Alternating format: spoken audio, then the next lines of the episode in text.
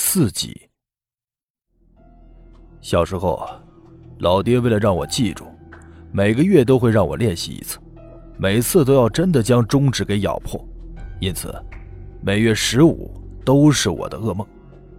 这是老爹第一次让我使用这种方法，可见今天晚上事情的严重程度肯定超出我的想象。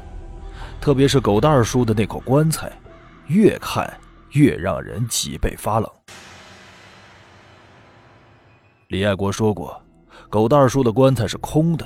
如果真的是空的，主持出殡的是我爷爷，我爷爷就有脱不了的干系。他这是在想办法往我爷爷身上泼脏水啊！果然，没过多大一会儿，那李爱国便向那口棺材附近走了过去。几个人将棺材抬了起来，其中一个年长一些的叫朱大年的，他是个屠夫。附近几个村过年杀猪宰羊都找他下刀。朱大年的那双手简直就是一杆秤，手上一掂量就知道斤两。都不带有误差的。棺材一抬起来，那朱大年便说道：“这的确是个空棺材，里边没有尸体。”众人将棺材抬到火把光线比较亮的地方，准备开棺检验。不过李爱国这么大动干戈，真的有必要吗？爷爷真的对林狗蛋儿的棺材做了手脚吗？他若真的那么做了，又是为了什么？这再次让我想起爷爷和林狗蛋儿单独相处，他们之间好似有着不可告人的秘密，那究竟是什么？李爱国得意了，他走过去说道：“开棺，开棺！”他急于向我爷爷的身上泼脏水，几个劳力加上屠夫朱大年，三下五除二就将棺材给打开了。棺材被打开的那一瞬间，周围那几个人再次懵了。为啥呢？因为棺材里并不是空的，而是里面的东西太轻了。那是一张人皮，一张半透明状的人皮，有点像蛇皮，依稀能够辨认出林狗蛋儿的那张脸。林狗蛋儿的棺材并不是空的，而是被埋下去之后蜕了一层皮，而蜕皮之后的林狗蛋儿变成了什么，去了哪里，这都不得而知。谁都不知道发生了什么，我爷爷也站了起来，他脸上原本也有几分吃惊，到后来变成一丝微笑，他的笑意味深长，不知道代表着什么。围观的村民也只有胡乱猜测，说啥的都有。李爱国走到火把圈旁边，他盯着我爷爷，就像是审问犯人一样，只不过他却费尽口舌。可是我爷爷的回答一直都只有那么一句话：“不知道。”棺材并不是空的，至少证明了爷爷的清白，虽然只有一张人皮。长生叔，你不要敬酒不吃吃罚酒。那李爱国盯着我爷爷道：“我倒要看看什么叫做罚酒。”爷爷的态度相当强硬。李爱国气的是嘴唇都有些发抖，不过这么多村民看着，他也不敢对我爷爷怎么样，只能逞一时口舌之快。一场由李爱国自导自演的闹剧，到这里还只进行了一半，剩下的时间，那就是等。大家都在等，尤其是李爱国在等，等什么呢？我爷爷说过，今天晚上还会死人。而他们就认为杀人的是我爷爷，他们这样盯着我爷爷，一来是为了让我爷爷没有下手杀人的机会，二来如果熬到明天早上，啥事儿都没有发生，那我爷爷就会被当作杀人犯。村民们，特别是那些闲着没事的老娘们们，一边嗑瓜子儿一边瞎侃，有的说我爷爷在修炼邪术，需要吸食人的精血，所以才会害人。有的说，我爷爷本来就是妖精变的，要不我们杨家几代单传，那些生下来的婴儿都被我爷爷给吸了。反正是说啥的都有，我着实佩服他们的想象力。就这样耗着，一直到后半夜两多的时候，大多数人都在打瞌睡。突然间，一阵阴冷的风突然袭来，打破了打麦场上的平静。村民们手上的火把被刮得东倒西歪，那些打瞌睡的人也清醒了过来。爷爷停下手中的烟袋，他向四周看着，表情变得十分凝重。他不能说什么，也不适合在这时候开口说话，所以他只能继续抽旱烟袋。这时候，那李爱国提醒村民们道：“大家都给我瞪大眼睛看着！”别让某些人在这个时候钻了空子。李爱国说话的时候还不忘盯着我爷爷，好像我爷爷真会做什么似的。阴风越来越盛，打麦场的周围甚至开始出现浓雾，阴冷的感觉一瞬间就爬满全身。人这么多，还是很害怕。我也不由自主地贴近我老爹。渐渐的，浓雾将整个打麦场笼罩了起来。不少村民都已经受不了了，都已经开始偷偷跑路，而李爱国的一声声吆喝也不管用。这情况，就算是傻子也知道要出事儿。可是，还没等村民全都撤出去，就出事儿了。有个人突然倒在地上，疯狂地挣扎起来，他掐着自己的脖子，身体扭曲到常人根本无法达到的角度，骨骼都发出一阵阵的碎裂声。他瞪大的眼睛一直在往外突出，仿佛随时都有可能掉在地上。把杨长生给我看好了，李二娃，你们几个愣啥呢？赶快救人！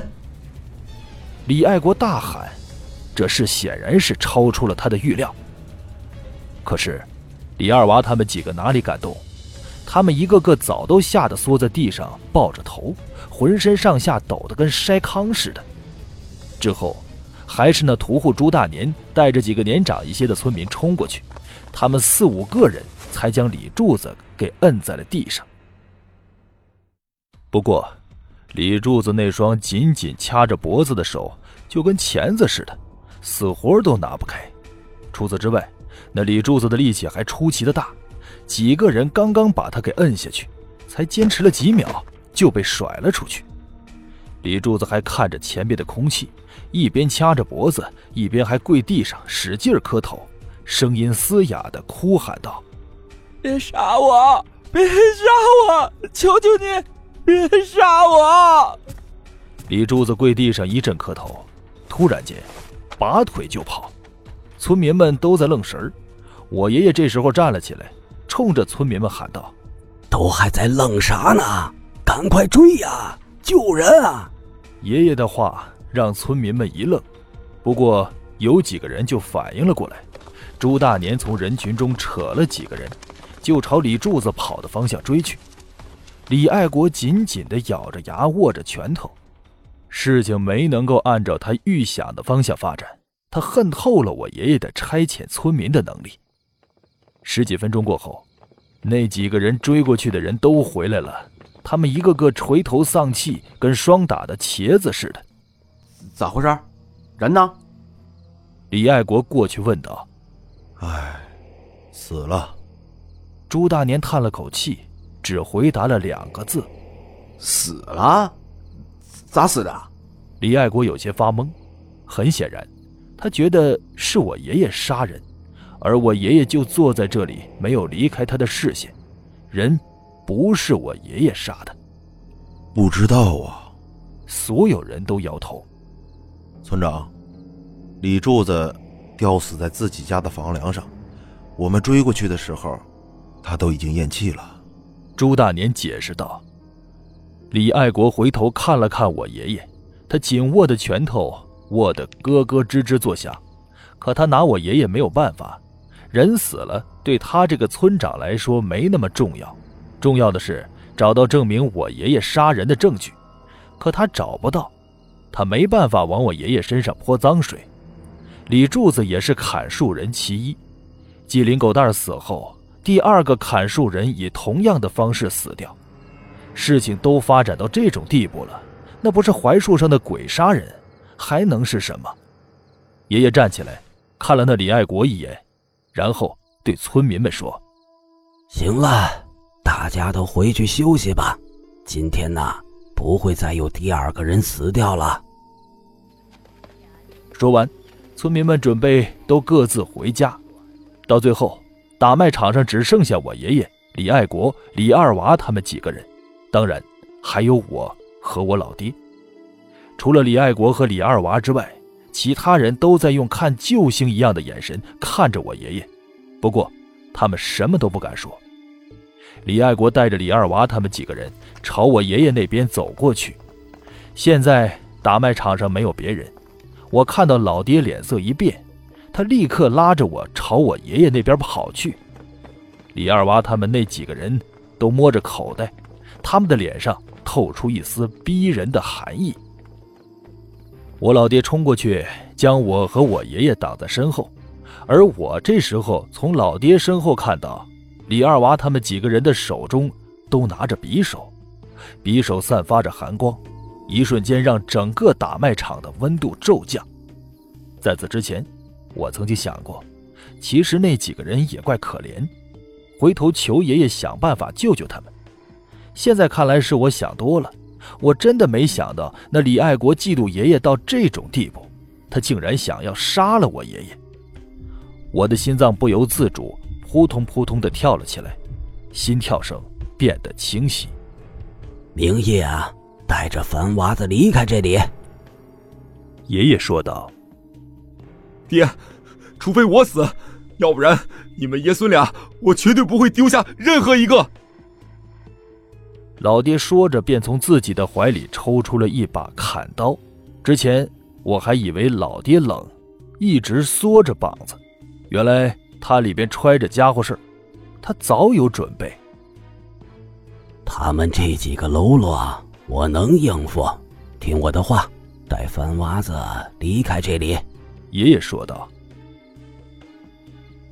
对面的李爱国和李二娃他们几个人手上拿着匕首，眼睛都红了，他们的脸上都挂着阴冷的笑。谁都别想走，明儿早上。杨家庄的村民会看到你们爷仨挂在那棵柿子树上，乡亲们都会知道，杨家三口遭了鬼灭门。李爱国指着打麦场旁边那棵参天柿子树说道：“李爱国，回头是岸。”爷爷朝前边走去，他毫无畏惧。那李爱国一阵阴冷的笑。他盯着我爷爷，眼神有兴奋，也有森森的杀气。他朝身后的几个人说道：“把他给老子捅死，一个人一千块。”除了李二娃有回应之外，其他的人根本不敢动。那李爱国阴笑了一声，说道：“都他娘的怂包！你们想清楚啊，到底是让你们的婆娘活着？”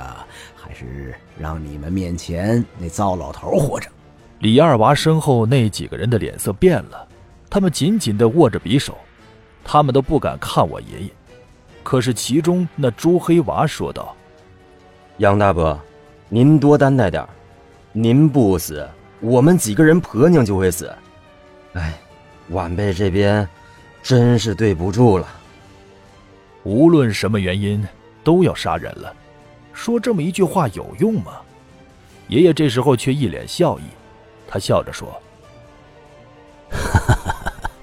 一个人一千块，加上你们几个婆娘的性命，没想到啊，我一糟老头子倒挺值钱的。”对不住了，那叫朱黑娃的大喊一声，拿着匕首就冲我爷爷扑了过来，后边的几个人也跟着围了上来。老爹握着一把砍刀，也冲了上去。一时间，剑拔弩张。李爱国他们总共五个人，个个手上都拿着匕首，而我们这边只有两个人，甚至还带着我这个累赘。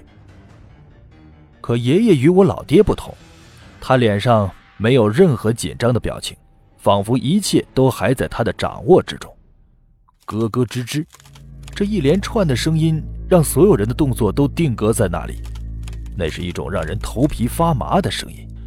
声音是从打麦场的另一边传来的，而打麦场的另一边所放置的正是一口棺材，林狗蛋儿的棺材。一口黑漆棺材正在剧烈的抖动着，那棺材板的缝隙里还不停地往外散发着黑烟，仿佛有什么东西要出来似的。那那啥是那那他娘的是是是啥东西啊？